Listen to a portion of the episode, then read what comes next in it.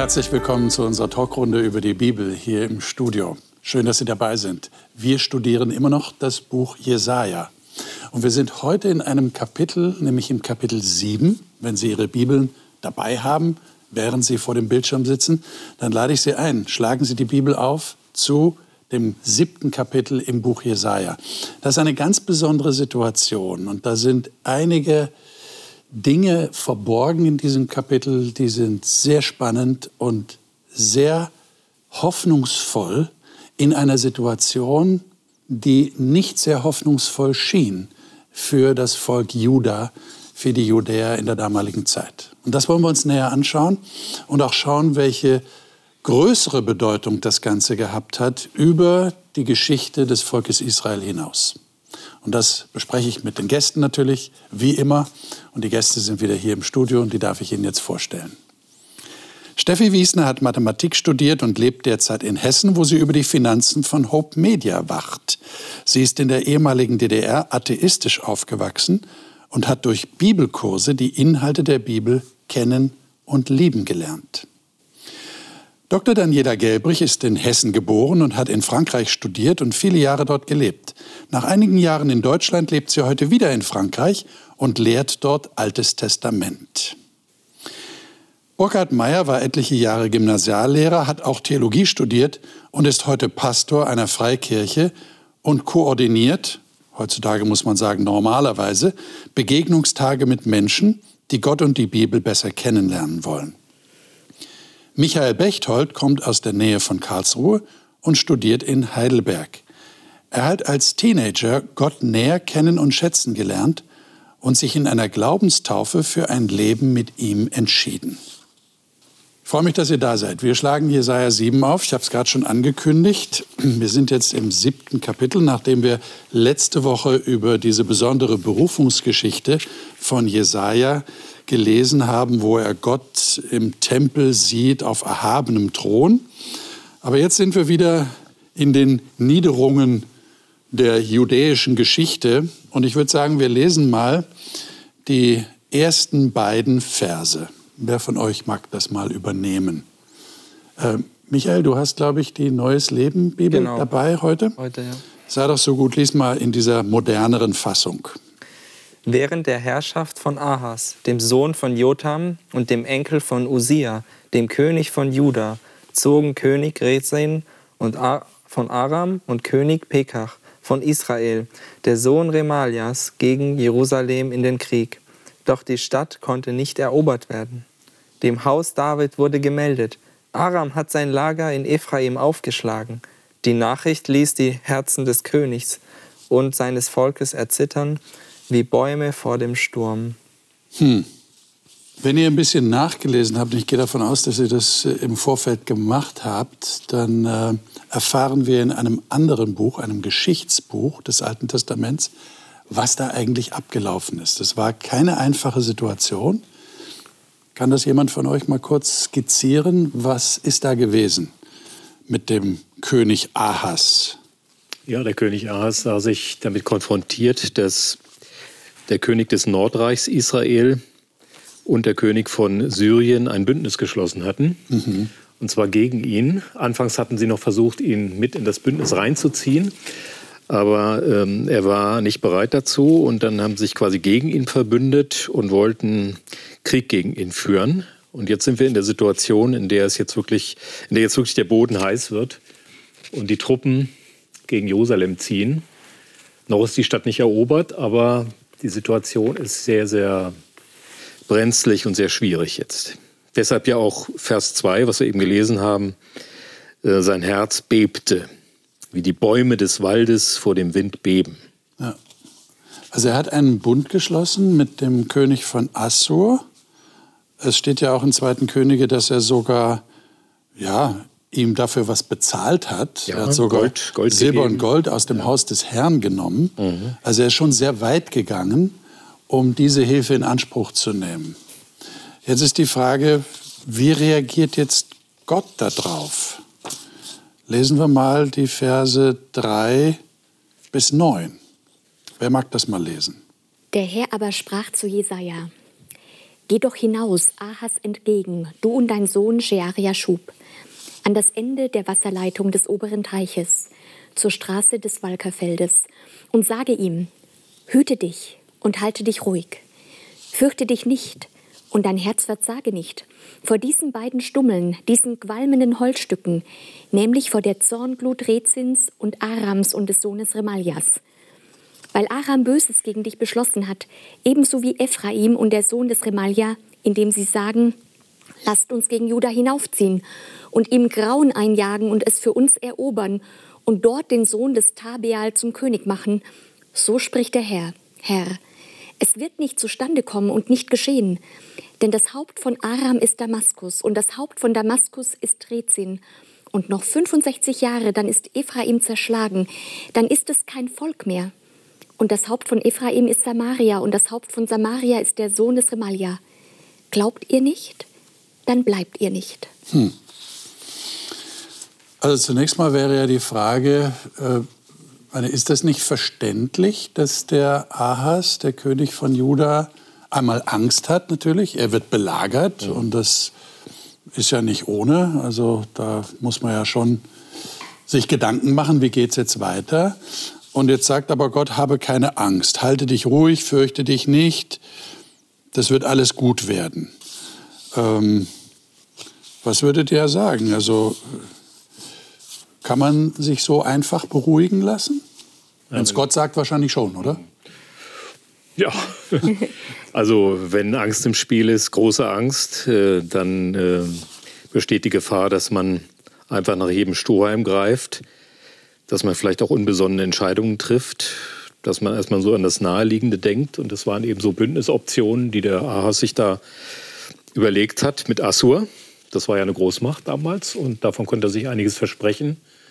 Und Assur ist ja dann auch angerückt und hat ja dann später auch äh, das Nordreich quasi erobert und die Bevölkerung von Samaria sogar auch verschleppt. Ähm, insofern nachvollziehbar, dass man aus Angst eben die naheliegenden Möglichkeiten erstmal nutzt. Ja. Und das zweite Buch Könige sagt auch, dass Ahas im Prinzip auf den Wegen der Könige von Israel wandelt. Also die, die ihn angreifen, sind gar nicht so weit von ihm entfernt, was Lebensphilosophie anbelangt. Mhm. Also Gott ist für ihn nicht unbedingt eine Größe. Natürlich glaubt er an Yahweh, man kennt Yahweh, man kennt das, was Yahweh für Israel getan hat oder für Juda getan hat. Aber ich glaube, von seiner Grundeinstellung war er Gott gar nicht so zugeneigt. Mhm. Und jetzt kommt der Prophet von Gott gesandt und sagt ihm, sei einfach mal ruhig ich, ich kann mir das schon herausfordernd für Ahas vorstellen, vor allem weil er ja König ist. Er muss ja was tun. Ich meine, das fordert man ja von Politikern, von den Führern. Die müssen das Volk beruhigen, die müssen irgendetwas sagen, damit die Angst weggeht. Die beben ja alle wie, wie die Bäume im Wald. Hm. Ja? Ja. Also menschlich betrachtet kann ich den Ahas schon verstehen, mhm. wenn er sich an, an die Weltmacht Assyrien wendet. Das erste Weltreich der Geschichte übrigens. Da entstehen Weltreiche. Das hört sich erstmal nach einem wirklich klugen, großen Schachzug an. Ja, so aus seiner Sicht, aus strategischer ja. Sicht. Hat auch eine beruhigende Wirkung. Ja, und er ist auch bereit, einiges dafür herzugeben, ja. ne? also um, um den gewogen zu stimmen mhm. für ihn. Aber ich finde es trotzdem bemerkenswert, weil, weil er hier eigentlich der Prophet kommt zu ihm und eigentlich ist das mit dem Propheten immer so negativ behaftet. Ja? Der Prophet, der kommt eigentlich nur, wenn er, wenn er was zu tadeln und äh, was Schlechtes anzusagen hat. Aber hier in dem Fall ähm, sagt er, ihr habt keine Angst. Ähm, und die zwei, die ihn bedrängen, die sind für ihn wie so zwei Vulkane, die ausbrechen und die ähm, Ver Verwüstung verursachen. Aber hier sagt Gott, diese ausgebrannten, rauchenden ähm, Stöcke oder Brandscheite, ähm, er macht ihm mir sogar die Zusage, aber ja, es scheint tatsächlich so, dass er nicht so den Bezug zu Gott hat oder dieses, ähm, er es auf seine Art und Weise versucht und dass so diese Menschenfurcht hier stärker ist als diese, diese, diese Furcht davor, ähm, wie Gott hier eingreifen kann oder möchte. Ja. Aber die Frage ist doch, ähm, wie klar war Ahas, dass Jesaja halt wirklich Prophet Gottes ist? Weil ich meine, da kommt halt jemand daher und sagt, ähm, na Gott hat mir jetzt hier gesagt, ähm, hüte dich und halte dich ruhig. Ähm, das ist, wie du es schon angedeutet hast, das ist keine Strategie für einen, für einen Führer in der Kriegssituation. Ähm, was soll ich denn jetzt machen? Und das andere ist, glaube ich, auch, also wenn ich jemandem, der ähm, in einer Angstsituation ist, dem jetzt einfach sage, hab keine Angst, das hilft doch überhaupt nicht. Also ich brauche doch dann irgendwie eine Gegenstrategie, weil wir haben als Menschen, wir haben ganz natürliche Reaktionen halt auch auf Angst. Mhm. Ja, ähm, und da jetzt einfach nur zu sagen, halt dich ruhig, ist halt schon auch ähm, schwierig, sage ich. Also das müsste doch irgendwie dann auch weitergehen. Und klar, er sagt ihm hier auch, warum brauchst du keine Angst haben? Na hey, das sind halt eigentlich nur qualmende Holzstücke. Ja, also Stummel da. Natürlich, er sieht die, die sind Heere eigentlich und schon sagt, erledigt, ja. Ja, und er sieht eigentlich, äh, aber die Realität sieht doch ganz anders aus, als was du hier siehst, Jesaja. Und da jetzt wirklich ähm, diesen Glaubensschritt aufzubringen, zu sagen, ja, okay, ich nehme jetzt mal diese Sichtweise an, das ist nicht einfach. Aber es ist schon interessant, dass der Prophet im Laufe seiner Rede immer detaillierter wird. Also es ist sogar die Rede von der Zeitspanne hier. Also die Brandscheite, die sind wirklich erledigt, denn es ist hier dann die Rede in Vers 8 von 65 Jahren. Dann wird Ephraim, das ist das Nordreich Israel, zertrümmert sein, sodass es kein Volk mehr sei. Das heißt, ähm, der Prophet ähm, kann sich offensichtlich in die Lage von Ahas hineinversetzen und er bietet eine Menge auf von Gott her, äh, um den König zu beruhigen, um ihm eine andere Option aufzuzeigen. Es gab ja drei Optionen. Entweder ich verbünde mich mit diesen kleinen Mächten Syrien und dem Nordreich. Das hat Ahas ja nicht getan. Oder ich verbünde mich mit der Großmacht Assur. Das hat er getan. Mit natürlich nachher negativen Konsequenzen. Oder die dritte Möglichkeit, wir sprechen ja gerade drüber, ich vertraue diesem Yahweh, diesem Gott. Und der war ja ein junger Typ, der Ahas, glaube gerade mal 20 Jahre alt, hat er vielleicht noch nicht so viele Erfahrungen mit diesem Yahweh gemacht. Aber jetzt wäre die Chance gewesen. Und die große Tragik hier, die sehe ich darin, er verpasst sein großes Aha- oder Ahas-Erlebnis mit Yahweh, denn Yahweh möchte ihm zeigen, ich habe andere Pläne. Ich habe einen tieferen Einblick. Ich bin über die politische Situation noch viel besser informiert. Und ich, äh, ich kann meine Pläne auch wahr machen. Und ich kann sie zum Wohle Judas wahr machen. Und ich gebe dir hier die Chance, mich konkret zu erleben. Ja. Ja, das sehe ich besonders auch in Vers 3. Ne? Er, der Jesaja ja. kommt ja nicht alleine, er kommt mit seinem Sohn. Richtig. Und sein Sohn hat ja auch diesen ja. bemerkenswerten Namen. Mhm ein Rest wird umkehren. Ja. Ich finde diese Zweideutigkeit, die in dem Namen drin steckt, mhm. so diese Möglichkeit, dass das, was du jetzt draus machst, das wird dann passieren. Entweder wird, äh, werden deine Feinde mit ihrem Rest zurückkehren mhm. und es wird verwüstet, ähm, oder umgekehrt. Ähm, die, die, die übrigen, die, die das überleben, die werden zurückkehren und Gott wird das zum mhm. Guten hinwenden. Und er ist eben da in dieser Entscheidung. Er muss ja. die Entscheidung treffen. Mhm. Und steckt da drin. Ich meine, das haben wir ja schon in einer der letzten Sendungen erwähnt, dass das so ein Motiv ist, das wir im Buch Jesaja haben, dieses Motiv der Übrigen, mhm. des Überrests. Ähm, jetzt bringt er seinen eigenen Sohn mit. Das ist ja interessant. Es wird ja nicht gesagt, er soll ihn vorstellen oder so, aber offensichtlich war das so. Er bringt seinen Sohn mit zur Audienz mit dem König und dann wurde das offensichtlich, keine Ahnung, gesagt, das ist mein Sohn äh, Shea Yashuv, äh, ein Rest wird umkehren. Was für eine Botschaft soll denn damit vermittelt werden? Du hast es schon angedeutet, Michael, aber inwiefern ist das eine hoffnungsvolle Botschaft? Weil das ist ja eigentlich das Ziel, oder? Vom Jesaja. Er will ja dem, dem Ahas die Angst nehmen, er will er Hoffnung vermitteln. Mhm. Wieso ist dieser Name des Sohnes, das ist eine sehr plastische Geschichte, mein Sohn heißt so und das ist gleich eine Botschaft. Aber inwiefern ist das Hoffnung? Hm. Ähm, Umkehr nicht. Ähm, Im Buch Jesaja, das, das werden wir sicherlich hm. später auch betrachten, geht es auch viel um das Exil. Nicht das Exil, das sich hier auch schon an, an, anbahnt. Hm. Das Nordreich wird verschleppt, deportiert. Ähm, und die Rückkehr aus dem Exil ist auch mit dieser Wurzel belegt. Zurückkehren, Schuf. Hm? Und ähm, ein Rest kehrt zurück. Und in Kapitel, das ist Kapitel 10, ähm, ab Vers 20, da wird genau der Name des Sohnes aber im Text verwendet, ohne dass man das vielleicht ähm, spürt, wenn man das Hebräische nicht sieht. Und interessant ist, ähm, dass der Text hier sagt, ein Rest wird umkehren, Vers 21, Kapitel 10, ein Rest Jakobs zu dem starken Gott. Ja, da, wird dieser starke Gott erwähnt, zu dem kehrt man um. Und da geht es auch im Kontext um Assyrien, die ja Weltmacht wird, auch dann Juda bedroht. Das ist ja nicht so, dass, dass die Juda verschont. Aber nee, nee, da, an dem Tag, da wird man sich auch nicht länger auf den stützen, der, der dich schlägt. Ja, ähm, Menschen brechen oft weg und, und Verbündete werden zu Feinden. Die Möglichkeit besteht in unserer gebrochenen Welt. Nein, du, du verlässt dich nicht mehr auf den, der dich schlägt, sondern ähm, sondern du stützt dich auf den Herrn, den Heiligen Israels, und zwar in Treue. Das heißt, die Rückkehr zu Gott wäre hier diese, diese Hoffnung, die ausgedrückt wird. Ihr werdet zu Gott zurückkommen. Wenn ihr wollt. Wenn ja, ihr wollt. Der Weg steht euch frei. Ja, auch das, was du vorhin gesagt hast, entscheide dich jetzt in dieser Situation. Was möchtest hm. du für dein Leben? Aber der Wermutstropfen dabei ist dann, es wird nur ein Überrest sein. Genau, das ist für mich so der es wird Punkt, nur eine Minderheit sein. Ja. Ist das wirklich so eine hoffnungsvolle Botschaft für den Ahas? Also wenn es ja nur ein Rest ist, ich meine, er hat Verantwortung für ein ganzes Volk. Und es wird nur ein Rest umkehren. Und genauso eben diese Aussage, ja, in 65 Jahren wird, ähm, wird halt dann der Ephraim halt irgendwie also leer sein. Äh, 65 Jahre? Das, also heutzutage, das sind 13 Legislaturperioden. Das sind zwei bis drei Generationen.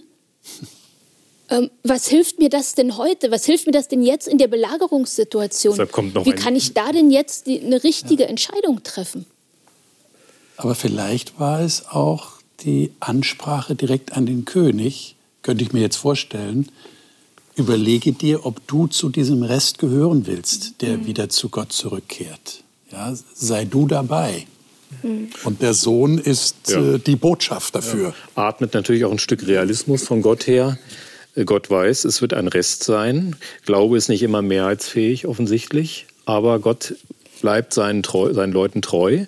Er macht immer wieder Neuanfänge. Er, er gibt nicht so schnell auf. Er kann auch mit einem Rest etwas Neues, Gutes wieder anfangen. Die Geschichte Israels, Judas kann weitergehen. Ja. Das ist diese positive Botschaft, verbinde ich auch damit. Ja. Diese Frage nach dem Rest, den übrigen. Ja. Und, und das wird ja hier mit Glauben verbunden. Glaubt ihr nicht, ja. dann bleibt ihr nicht. Mhm. Oder wenn ihr mich nicht als zuverlässig anseht, werdet ihr euch nicht als zuverlässig erweisen.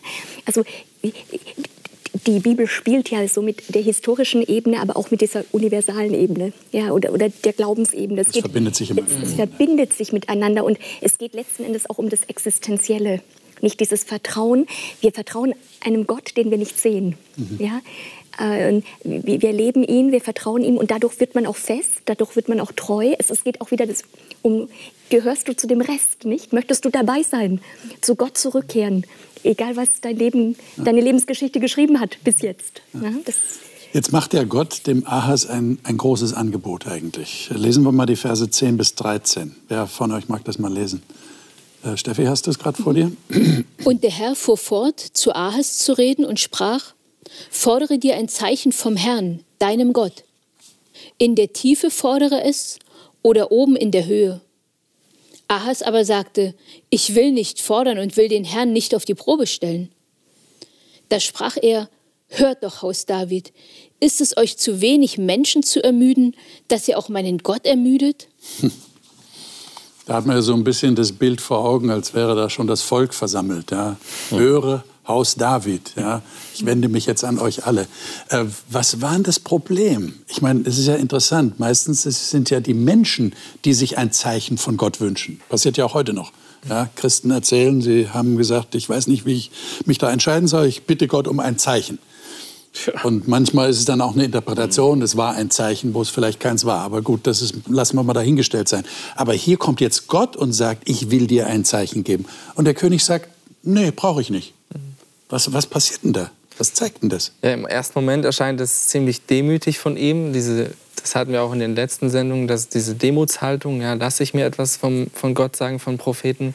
Ähm, und, äh, ja, das klingt sehr fromm, ja, ne? Es klingt sehr fromm erstmal. Ne? Aber letztendlich ähm, mit seiner Aussage lehnt er dann Gott ab. Also er, er bezieht sich dann nicht zu Gott. Also er, ja, weil Jesaja spricht zu ihm ja, dein Gott, ähm, fordere ein Zeichen von deinem Gott. Und, ähm, und in dem Sinne lehnte dann Gott ab, weil er das Zeichen nicht fordert. Hm. Er will Gott nicht überbeanspruchen. Ja. Oder ja, Gott, du hast doch genug zu tun. Ne? ja, oder die Frage ist, vertraut er halt eben ja. gar nicht? Ja. Ich meine, wir hatten ja eben vorher gerade dieses Ende von Vers 9, glaubt ihr nicht, dann bleibt ihr nicht.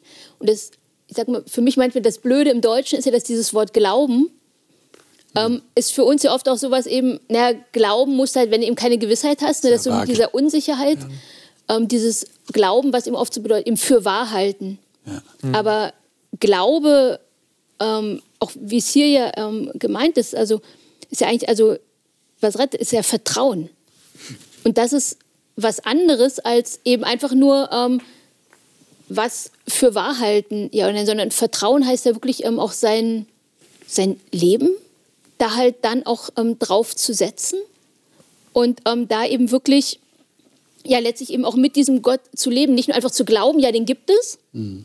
sondern dass es dazu führt, ey, ich vertraue dem. Und ich meine, klar, manch, also ich weiß auch nicht, was ich in so einer Situation gemacht hätte. Klar, wenn ich weiß, das ist jetzt ein Propheten, der sagt mir jetzt von Gott, ich darf mir ein Zeichen fordern, dann ja. Aber auf der anderen Seite sage ich auch, weil ich meine, habe ich nicht auch Stellen in der Bibel, wo Gott auch, ähm, sag ich mal, sauer ist auf das Volk, weil es permanent irgendwelche Zeichen haben will. Also Bibel ist da ja auch nicht ja. eindeutig. Ja. Aber ich glaube, es ist schon entscheidend, äh, mein Eindruck zumindest, dass er weiß, wer zu ihm redet. Mhm. Ja. Und wenn er dem vertrauen kann, dann scheint es ja so zu sein, dass man, würde ich mal so behaupten wollen, äh, mit Gott sollte man nicht diskutieren. Also das sollte ich akzeptieren. Wenn Gott mir schon anbietet, er gibt mir ein Zeichen, dann kann ich nicht sagen, mich zurücklegen und sagen, nee, also ich will eigentlich kein Zeichen. Mhm. Also ich, ich höre hier einen, einen, tiefen Stoßseufzer Gottes heraus, wenn er sagt, ähm, hm. müsst ihr auch meinen Gott ermüden? Also Gott macht hier wirklich ein wunderbares Angebot mit dem Zeichen, das du erwähnt hast. Ähm, in der Bibel haben wir das nicht so oft, ja, ein Bericht darüber, dass Gott ein Zeichen gegeben hat. Ich denke an die Geschichte mit Gideon, ich denke an die Geschichte mit Jonathan und seinem Waffenträger, der ein Zeichen bekam. Also es waren bestimmte Worte der Philister, die sie angreifen wollten und diese bestimmten Worte kamen, kommt herauf und das war für Jonathan das Zeichen. Gott hat sie in unsere Hand gegeben. Kommt nicht so oft vor. Wir haben eigentlich auch nicht das Recht, ein Zeichen von Gott zu fordern. Wir haben aber die Möglichkeit, immer wieder Gott zu vertrauen. Mhm. Also in diesem Fall ist es mal umgekehrt. Gott selbst bietet ein Zeichen an, aber Ahas hatte sich festgelegt, seine Strategie stand fest. Leider, leider. Und äh, aber Was soll Gott machen, ja? Schauen wir doch mal jetzt auch auf uns heute. Ähm, ich meine, ihr habt ja schon angedeutet, es ist sehr verständlich, dass da jemand sich menschliche Hilfe sucht. Machen wir ja auch. Wenn wir in einer bestimmten Notsituation sind, menschliche Hilfe ist meistens nur ein Handyanruf weit weg. Ähm, wie können wir denn lernen, an die Wunder Gottes zu glauben und mit ihm zuallererst zu rechnen. Ich meine, ist das eine Übung, die man macht, dass man sagt, nein, ich suche jetzt nicht nach menschlicher Hilfe, sondern ich verlasse mich jetzt nur auf Gott. Ich meine, wenn ich an diesen, diesen berühmten Waisenvater denke, Georg Müller, der in Bristol in mhm. England, habt ihr vielleicht gelesen, das ist ein berühmtes. Buch gewesen. Äh, also der hat sich entschieden, ich frage keinen Menschen. Ich knie mich nur nieder und bete. Und dann ist das Essen für die ganzen Waisenkinder gekommen. Ähm, oder sind das einfach so Ausnahmetalente, Ausnahmeglaubenshelden? Wie seht ihr das? Ja, vielleicht muss man sich bewusst machen, dass man das wirklich möchte, dass Gott eingreift. Denn ich habe so in der Seelsorge oft die Situation gehabt, dass man vielleicht gar nicht so richtig möchte, dass Gott einem sagt, was man tun will, weil man je, zum Beispiel, wenn man so bei der Partnerfindung, Beziehungsgeschichten, man möchte den haben. Und was wäre, wenn Gott jetzt sagen würde, der ist es aber nicht? Ne? Das, man erstmal sich bewusst machen, möchte ich wirklich, dass Gott mich da lenkt und leitet. Ich weiß nicht, ob Ahas das hier wirklich wollte. Er hat vielleicht gedacht, ah, dieser Gott ist wirklich stark, der wird wieder einen anderen Weg haben, nicht unbedingt meinen. Ja? Das erstmal diese Bewusstmachung oder sich selbst bewusst machen, möchte ich das? Und wenn ja, dann ist es eine Abenteuerreise hm. mit vielen, vielen Überraschungen. Mhm. Ja? Die uns gar nicht so leicht fällt heutzutage, weil, weil wir in einer sehr rationalen Welt äh, leben, in der ähm, man sich viele Sicherheiten geschaffen hat, wo man die Abhängigkeit von Gott sozusagen abgeschnitten hat. Ähm, solange man ja, eine Arbeit hat, solange es einem gut geht, kann man äh, von, Wir sind gegen alles ja, versichert. Ne? Ja, kann man, ja, geht es einem gut, dann, dann braucht man ja Gott nicht oder man braucht es nicht unbedingt. Aber man kann sich dennoch, denke ich, darauf einlassen und, ähm, und das, diese, diesen Glauben praktisch so ja, üben. Wäre dann eine bewusste Entscheidung. Mhm. Ich meine, wir wollen ja äh, der Zeit halber äh, weitergehen, weil Gott lässt sich ja nicht beirren. Das finde ich ja sehr interessant. Da habt ihr auch festgestellt beim Lesen. Äh, Jesaja 7, 14 bis 17. Was sagt Gott da? Oder Jesaja sagt es im Auftrag Gottes. Vielleicht liest du das mal, Michael, aus ja, deiner gerne. modernen Fassung. Deshalb wird der Herr selbst das Zeichen geben. Seht, die Jungfrau wird ein Kind erwarten. Sie wird einem Sohn das Leben schenken und er wird Immanuel genannt werden. Das heißt, Gott ist mit uns. Wenn er gelernt hat, das Gute vom Bösen zu unterscheiden, wird es im Land nur noch Honig und Dickmilch zu essen geben. Denn noch bevor der Junge in der Lage sein wird, das Richtige zu tun und das Böse zu lassen, wird das Land, vor dessen beiden Königen du so erzitterst, verödet sein. Der Herr wird Zustände über dich und dein Volk und das Haus deines Vaters bringen, wie es sie seit der Abspaltung Judas von Israel nicht gegeben hat. Das wird durch den König von Assyrien geschehen. Dankeschön. Ähm also der Fokus liegt natürlich ja auf dem Vers 14 zunächst mal, weil das ist ja, das ist ja sehr überraschend, was jetzt kommt. Gott sagt, ich werde dir trotzdem ein Zeichen geben. Du hast zwar keins gefordert, aber ich gebe es dir trotzdem, mhm. äh, weil es ihm so wichtig ist. Und dann kommt dieser Satz, siehe, die Jungfrau wird schwanger werden und einen Sohn gebären, wird seinen Namen Immanuel nennen. Ähm, jetzt sind wir natürlich als Christen alle vom Neuen Testament her geprägt und wir können wie aus der Pistole geschossen sagen, das ist es. Aber wenn wir jetzt mal in den Ahas hineinversetzen, ähm, wie könnte der das denn verstanden haben? Oh, der wird vielleicht verwundert gewesen sein, wird sich gefragt haben, ist es äh, welche Frau? Meine eigene Frau, genau. Meine Frau. Ist es die Frau von Jesaja, die ja vielleicht auch eine Prophetin war? Mhm. Ähm, oder ist es eine Frau aus dem Hause Davids, die noch zukünftig ist? Ja, wer ist diese Frau? Ja. Who is that woman?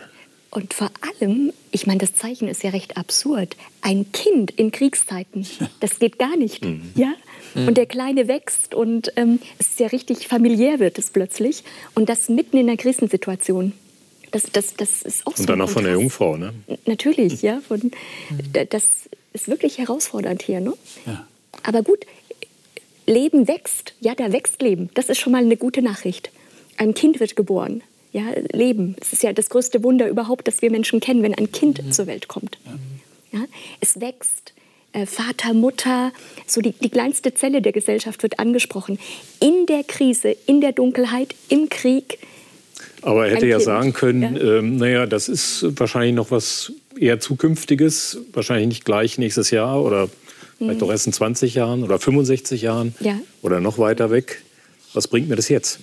Das heißt, uns würde erst die neutestamentliche Interpretation helfen, das richtig einzuordnen. Oder? Was würdet ihr sagen? Also wenn ich, wenn ich die, die, die große universale Bedeutung mhm. dieses Verses erkenne, dann geht mir erst richtig das Licht auf. Ich meine, es ist ja oft so, dass halt Prophetie im Nachhinein kann man es halt dann gut erklären.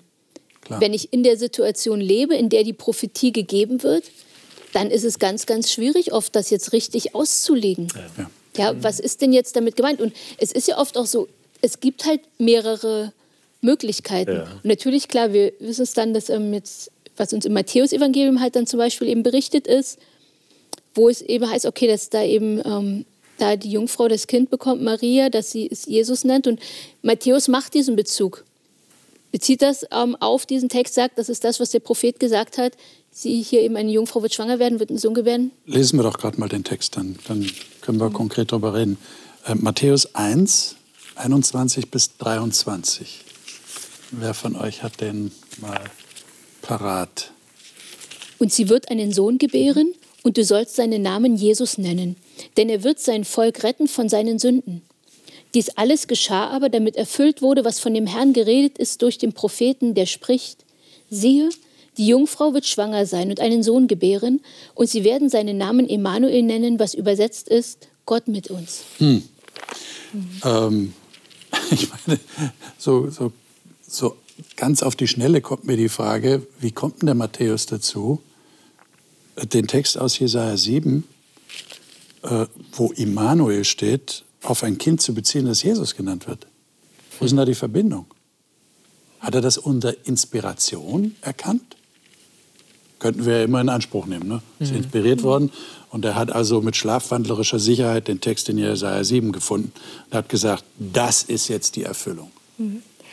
Aber vielleicht hat er den ganzen Jesaja gelesen Ah, und nicht okay. nur diesen Text, was man auch tun sollte. Man sollte Bücher ganz lesen. Und, und im neunten Kapitel ist wiederum die Rede von einem Kind.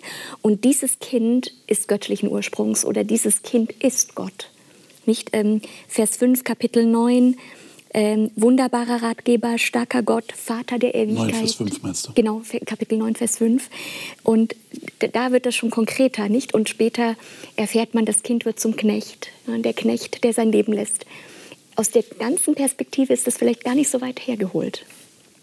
Und ich denke mal, Matthäus, Im Gegensatz zu Ahas hat Matthäus offensichtlich da ein viel größeres, offeneres Ohr gehabt, ja. Für die Ja, ganzen Zusagen, die sich ja verdichten dann im, im Jesaja, wie du eben das äh, beschrieben hast. Mhm. Bis hin zum Friedenskönig, ne? dem Messias und dem, dem kommenden Gottesreich. Aber ich finde es auch fantastisch. Ne? Also äh, dieses ein Zeichen, dass er sich fordern kann, das hoch oben und tief unten. Ja, und das letztendlich ja, ähm, wenn wir auf das Leben Jesu zurückschauen, dass das ja, das ist ein Leben, das von, von Gott gegeben ist, so tief auf die Erde ähm, gegeben wurde und dass er auch ähm, ans Kreuz ging letztendlich und äh, drei Tage dann ähm, im Totenreich festgehalten wurde ja, und dann mit der Auferstehung eben diesen glorreichen Sieg errungen hat. Eben, Was gibt es für ein größeres Zeichen? Ne? ja, also das ist unglaublich. Gott in seiner Dimension, Mhm. mit seiner Macht eben so sein Zeichen auf seiner Ebene äh, gibt. Und wir Menschen, wenn wir Zeichen fordern können, ähm, wir solche Zeichen niemals fordern könnten. Mhm. Ähm, eher so wie der Salomo sein Zeichen fordern durfte, dass er äh, sich gewünscht hat, Weisheit zu erlangen oder andere, die Wünsche erfüllt bekommen haben, aber auch so auf ihrer Ebene dass Ja. diese Wünsche erfüllt wissen wollten. Ja. Aber dann haben wir doch eine gegenläufige Entwicklung. Je mehr der Ahas zumacht eigentlich und sagt, ich habe mich festgelegt, ich habe meine Strategie, ich habe meine Berater, ich habe meine Pläne, äh, je stärker wird Gott und zeigt auf, äh, was er tun kann, was er tun wird und wird detailliert und, und bringt das größte Zeichen äh, vor, das, das man nur geben kann, ja, das nur Gott allein geben kann.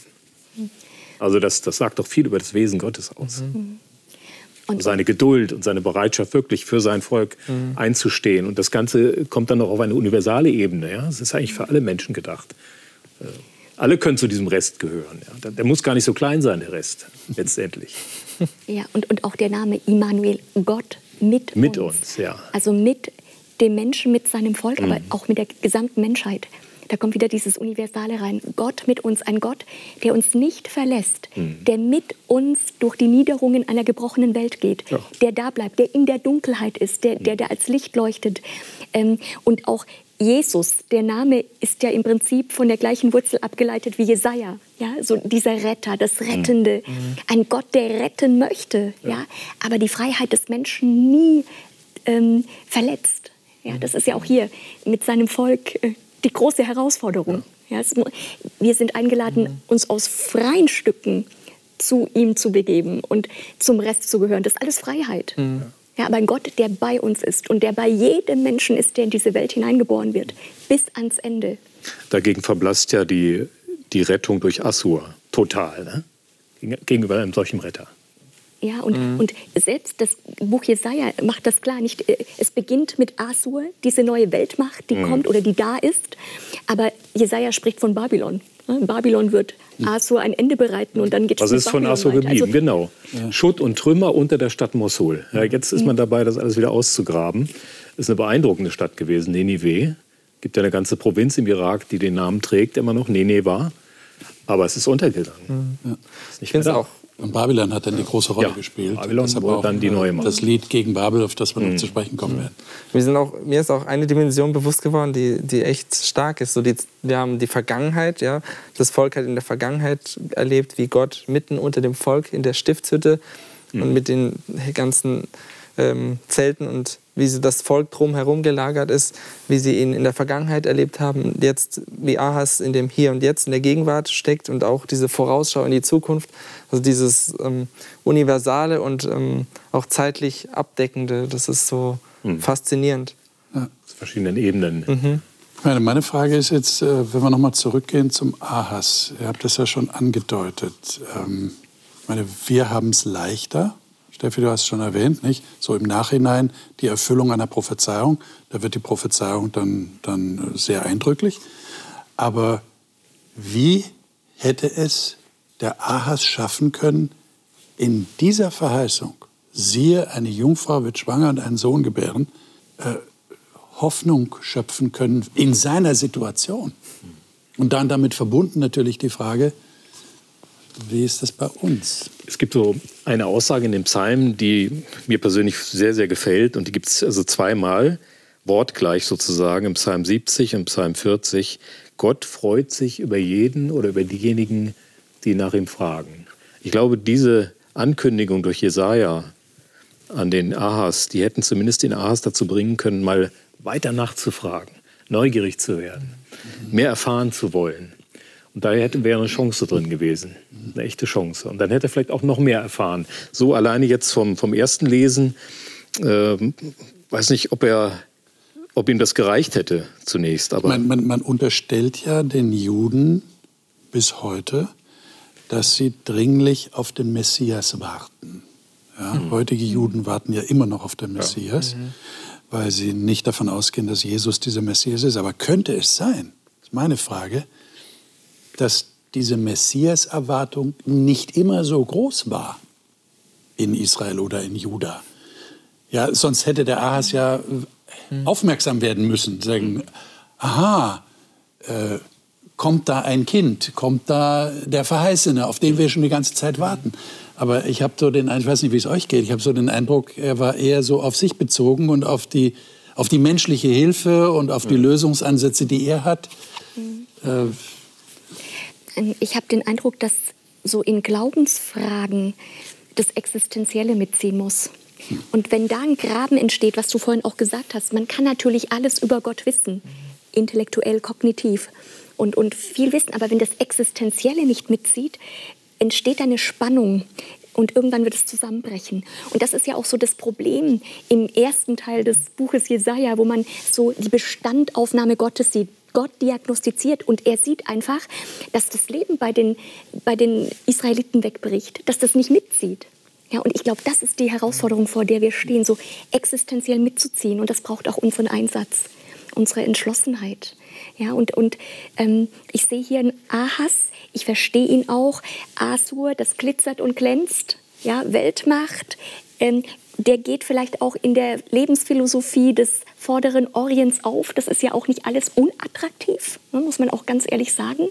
Und dann zu sagen, nee, ich vertraue auf Gott, den ich nicht sehe, aber den ich in meinem Leben, vielleicht wenn das Existenzielle im Leben gelöst wird, ja, so diese Knoten, die man hat, wenn man wirklich, wie wir letzte Sendung gesagt haben, wenn die Sünde weggenommen wird von Gott, also diese Erfahrung zu machen, innerlich heil zu werden, das kann ein Anker sein, den einen niemand so schnell wieder wegnimmt.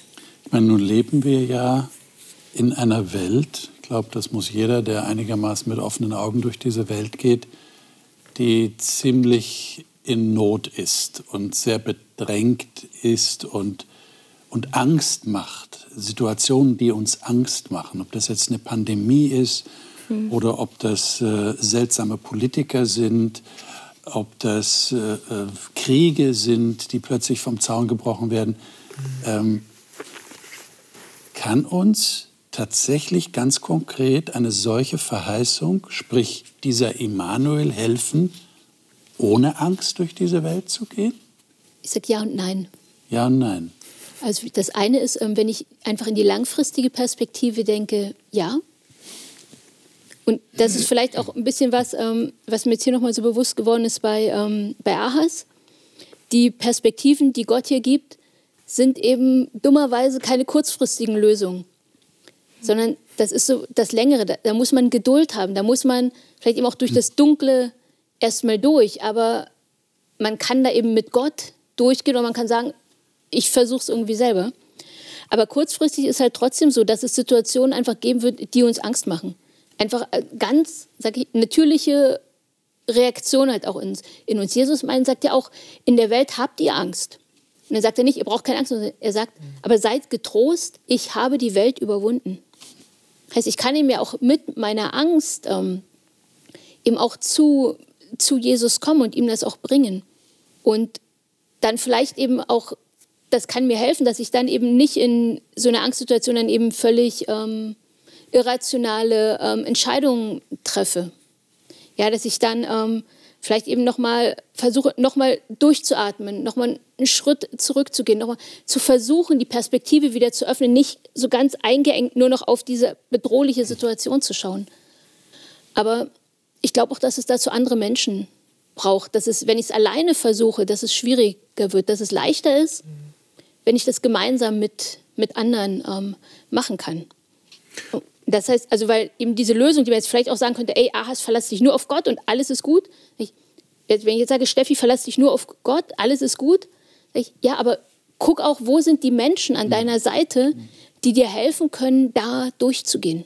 Und Weil wir müssen es eben nicht alleine machen. Genau, und so einen Menschen schickt Gott in Gestalt des mhm. Jesaja. Du hast vorhin gesagt, ein Kind ist immer ein Zeichen der Hoffnung.